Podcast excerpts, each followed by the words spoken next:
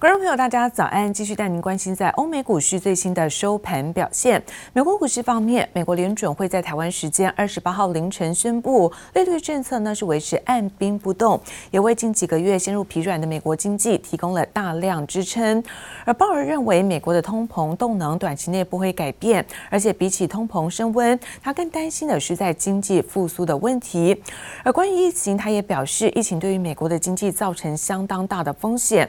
那么美股。在盘中跌势不断扩大，而道琼一度大跌了七百点。波三大指数看到中场跌幅都还是有超过百分之二，道琼部分下跌了六百三十三点作收，跌幅在百分之二点零五。科技股纳斯达克下跌了三百五十五点，跌幅在百分之二点六一。S M P 五百指数则是在三千七百五十点，下跌幅度是百分之二点五七。费城半导体更是一口气重挫百分之五，中场是收在两千。八百七十五点。好，再来看到是欧洲的相关消息。新冠疫情延烧，现在欧洲目前每四天就出现了一百万名的确诊，加上德国在去年十二月份消费者信心是差于预期，因此我们看到欧股主要指数翻黑只有震荡，而中场跌幅，德国部分下跌百分之一点八一，而法国跌幅在百分之一点一六。波音七三七 MAX 去年底重返美国天际，这样的景象也即将出现在欧洲。欧洲航空安全局经过检验后，认定波音737 MAX 安全性没问题，批准这款机型在欧洲境内复飞。睽违二十二个月，将近两年时间，终于解除禁令，但波音恐怕高兴不起来。据波音内部的预估，预计要三年时间，客流量才能恢复到新冠疫情前的水准。Well, Boeing just released its earnings report from the fourth quarter, and its losses for 2020 are staggering. The company lost a record 11. nine billion dollars. Two big factors, of course, the pandemic and the grounding of the 737 MAX. 波音去年遭受新冠疫情和737 MAX 禁飞双重打击，全年亏损达一百一十九亿美元，光是第四季就亏损八十四点二亿美元，远远差于市场预期。雪上加霜的是，连新机交付计划也宣布延后。The big news being that Boeing is pushing out the first delivery, the entry into service for the 777X. That was scheduled to be for 2022, now happening in 2023. For Microsoft, these are just strong beats across the board, not just the bottom and the top, but look at these segments. Azure revenue growth 50%. Uh, that was certainly better than the estimates I was seeing. 科技业倒是继续在疫情中逆势增长。微软财报亮眼，上季营收年增百分之十七，创下连续第十四季缴出营收双位数成长的好表现，替科技业财报周开启好兆头。记者王新慧、李芷莹综合报道。而美国史上跟印度关系最亲近的这个总统拜登上台，而最近在国际也掀起了一个热门的话题，包括像是副总统贺锦丽在内，拜登的行政团队当中啊，至少就有二十位是印度裔的成员担任要职。来自于在印度的媒体报道，其实不止贺锦丽，那拜登在二零一三年他以副总统身份访问在印度的时候，亲口说过他在印度可能还有亲戚。那现在印度媒体也期待美印的关系能。再度升温。But I received a letter from a gentleman named Biden, B-I-D-E-N, my name, from Mumbai, asserting that we were related. 拜登新政府上任后，包括副手贺锦丽在内，共有二十名印度裔官员。印度媒体更揭露，在拜登二零一三年以副总统身份访问印度时，曾亲口说，他在一九七二年二十九岁任参议员时，突然接到印度拜登家族成员的信，发现自己在印度可能有亲戚，引发热议。Suggesting that our mutual great great great something or other. Worked for the East India Trading Company back in the 1700s and came to Mumbai. Tracing the history, we come to know the records of two Bidens, William Biden and Christopher Biden, who were brothers and became captains of East India Company armed merchant ships. 拜登船长被追溯，就是美国总统拜登和印度拜登家族共同祖先。十八世纪在英国东印度公司工作，来到印度娶妻生子，繁衍出印度后代。由于当年是一名慈善家，在印度青睐市还留下这块纪念船长克里斯多福拜登的牌匾，在大选后成为热门的自拍景点。I'm delighted to be in Mumbai, a city full of history and dreams and an incredible energy. 副总统贺锦丽外公一百年前更出生在印度清奈以南三百多公里的村庄，就职当天放鞭炮大肆庆祝。首位印度裔美国副总统，不止拜登政府成为美国有史以来和印度最亲近内阁，企业界也积极抢攻印度市场。Google 旗下 YouTube 平台推出短影音服务，想和抖音别苗头，更选择在印度市场首推 Beta 测试版。Basically, their way to compete with TikTok and to compete with Instagram Reels. It's short videos. When you're viewing YouTube on your phone, on a mobile device, you see these just like you would on TikTok. YouTube 最新宣布，在印度推出的 Shorts Beta 测试版，每日观看量高达三十五亿次，在印度永久禁用抖音之下，后市更加可期。记者黄心如、陈一凡综合报道。 而国内的景气复苏，国发会最新公布了在十二月份的景气对策信号，国会十年是再度亮出了代表景气趋热的黄红灯。国发会分析，除了台湾防疫做得好，包括内需信心没有降温，而出口订单也持续的畅旺。不过未来景气能否持续增温，国发会认为除了在国内的防疫要持续坚守之外，国际的变种病毒等等，这些都是影响景气的重要关键。内景气明显复苏，已连续亮出四颗稳定绿灯。国发会在二十七号最新发布十二月景气对策信号，综合判断分数攀升至三十四分，比上个月增加了四分，更是首度亮出景气趋热的黄红灯。上次亮出黄红灯是二零一一年二月，距今已有快十年的时间。不管是金融面、生产面，或是企业的信心面，我们从这几个面向都可以看到整个。景气的好转，最重要的还是自己要守得好，至少我们的那个内需。可以维持，领先与同时指标同步上升。各项指标中，货币总计数、股价指数、制造业营业气候测验点转为代表热络的红灯，成为重要转灯指标。国发会除了归功防疫表现亮眼，也强调厂商生产没中断，民众消费也没降温。央大台经中心最新也发布了一百一十年一月消费者信心指数 CCI 调查，总数为七十一点九八点，月升一点零八点。六项分项指标中有四项上升，其中又以未来半年国内物价水准上升最多，创下去年四月以来高点，分数为四十四点四五点，月增三点三点。其次则为未来半年投资股票时机连三升，来到四十一点三点，月增二点七点。展望未来，国发会也表示，由半导体、电子零组件等商品带头拉抬，出口订单持续成长。最近订单也是接得很好，台湾那个疫情控制得好，在生产。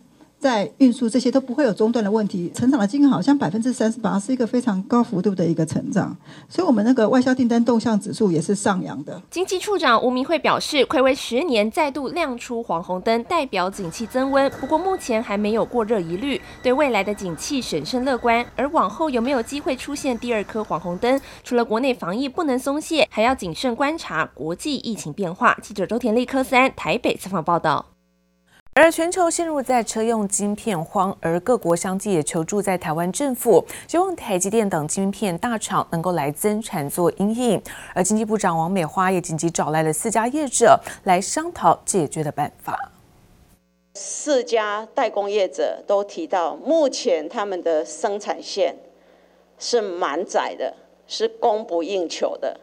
甚至是超载的。全球闹车用晶片荒，美国、德国、日本都相继致函台湾政府，希望台积电在内的代工厂能够增产来供应车用晶片。不过，现在晶圆代工产能满载，经济部长王美花二十七日紧急召集四家大厂，讨论如何为车用晶片增产，包括台积电副总方淑华、力积电董事长黄崇仁、世界先进副总刘启光、联电总经理简山杰。全都出席。王美花表示，和厂商达成了一个共识，并提出三套方法，愿意配合政府的请求，尽量支援车用晶片，把这个呃他们的生产线呢更优化哈。比如说，本来可以百分之百的生产，那呃尽量可以拉高到百分之一百零二、一百零三的生产。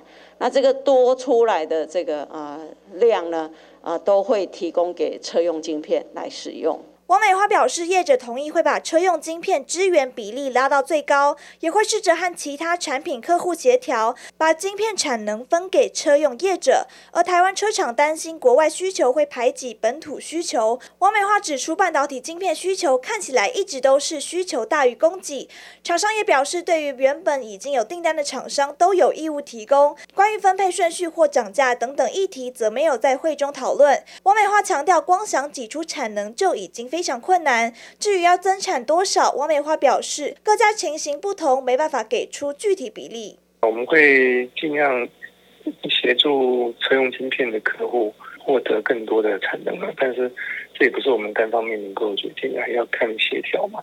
因为要有些客户让出产能，或者是我们在产能把它再塞满一点呢。车用晶片短缺层级拉到国家级，也凸显台湾在半导体产业当中扮演非常重要的关键角色。记者刘志柔、詹明化台北采访报道。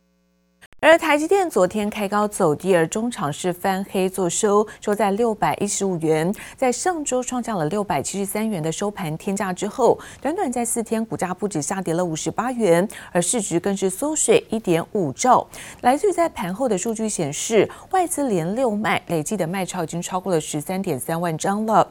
而即使台积电最近股价是剧烈的震荡，但华尔街机构还是看好在未来的展望，建议投资人可以趁着股价回档时。能够来做逢低买进。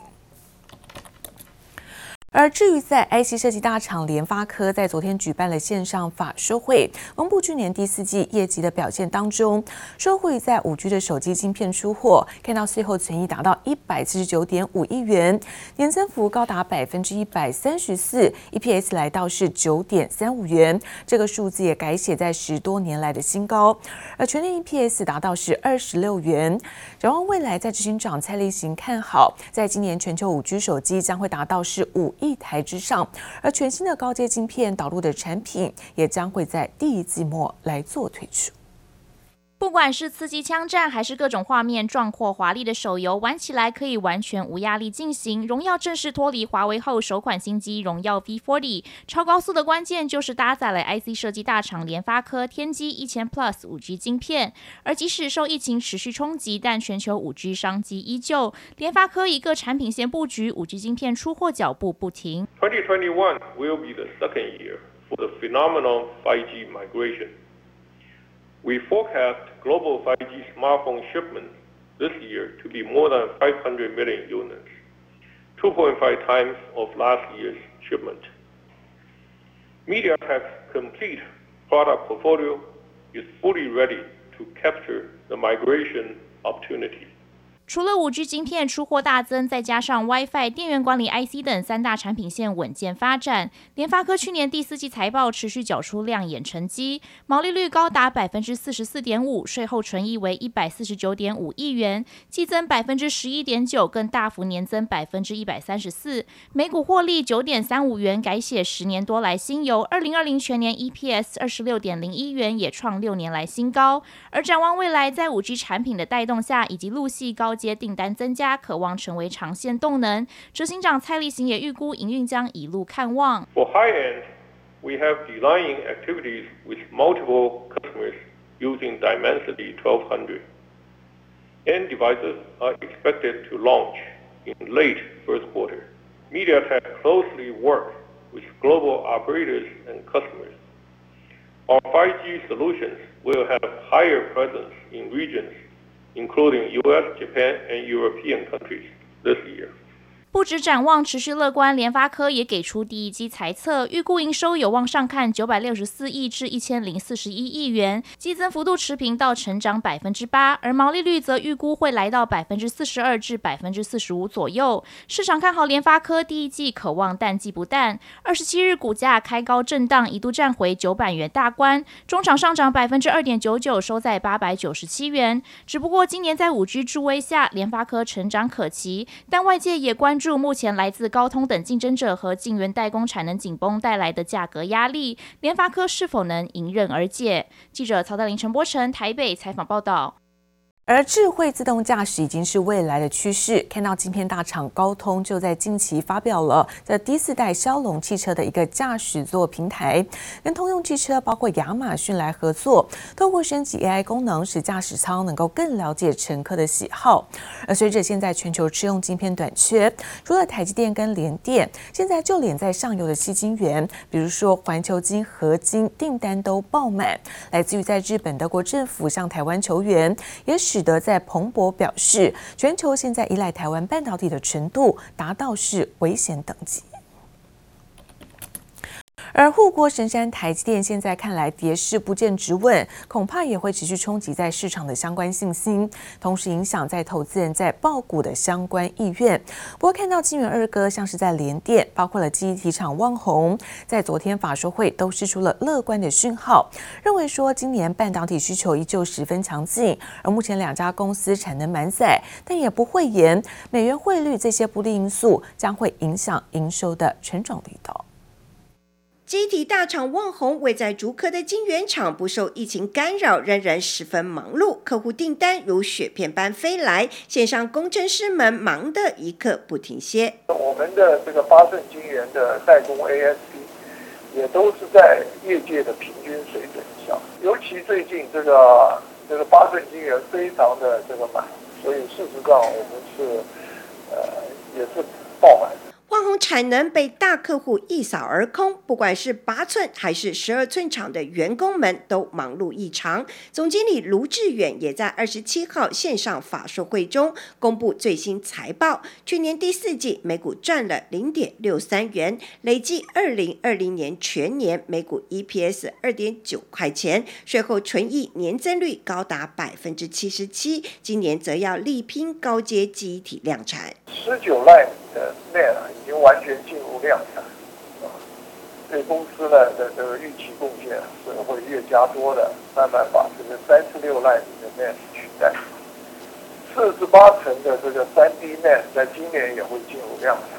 汪宏持续受惠宅经济带动，而法人预估随着供需改善，预期 NOR Flash 价格有撑，而原本被中国客户取消的订单都已被其他客户给填满。我们的这个已经全部而且可能毛利啊还会更好，这个车用的，所以基本上对公司整体的毛利啊跟整体的营收没有任何的损失。